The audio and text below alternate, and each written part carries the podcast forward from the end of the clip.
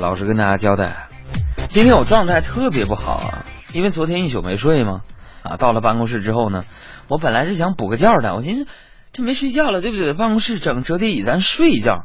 我就躺在那折叠椅上，我一想到今天下午呢，肯定会困得难受，完了我就难受的睡不着了，你知道吗？我这我这什么命啊？我这是。我跟大家老实交代啊。我这个人呢，在听众面前从来不顾及什么隐私之类的嘛。我昨天上午我就跟那个我好朋友达达，他们坐火车去拍那个宣传片去了嘛。完了有个什么事儿呢？我们就在火车上，然后我们就聊天嘛。然后达达就在那感慨呀，说因为这工作的原因呢，很久没有出门旅行了。嗯啊，太忙了嘛。然后也不曾有一场就是说走就走的旅行啊。这是很多白领心中的梦想。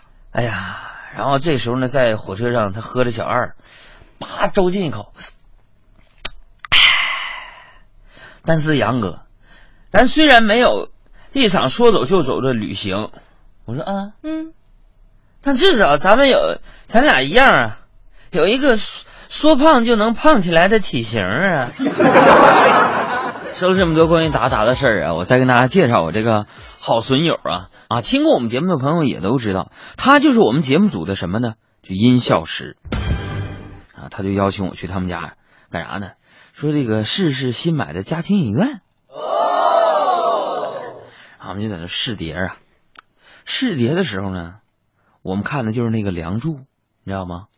那个片尾啊，影片片尾的时候，在忧伤的音乐当中，梁山伯和祝英台化作蝴蝶，翩翩起舞。哎，我们就不免呐。被他们惊天地泣鬼神的爱情所感动。这个时候呢，突然达达呵呵一乐，就说了：“杨哥，你说他俩是不是傻呀？”我说：“咋的了？你说蝴蝴蝶生命就七天，为什么变成蝴蝶穷嘚瑟呢？如果是我，我就变成王八，这样结局才是完美的呀。”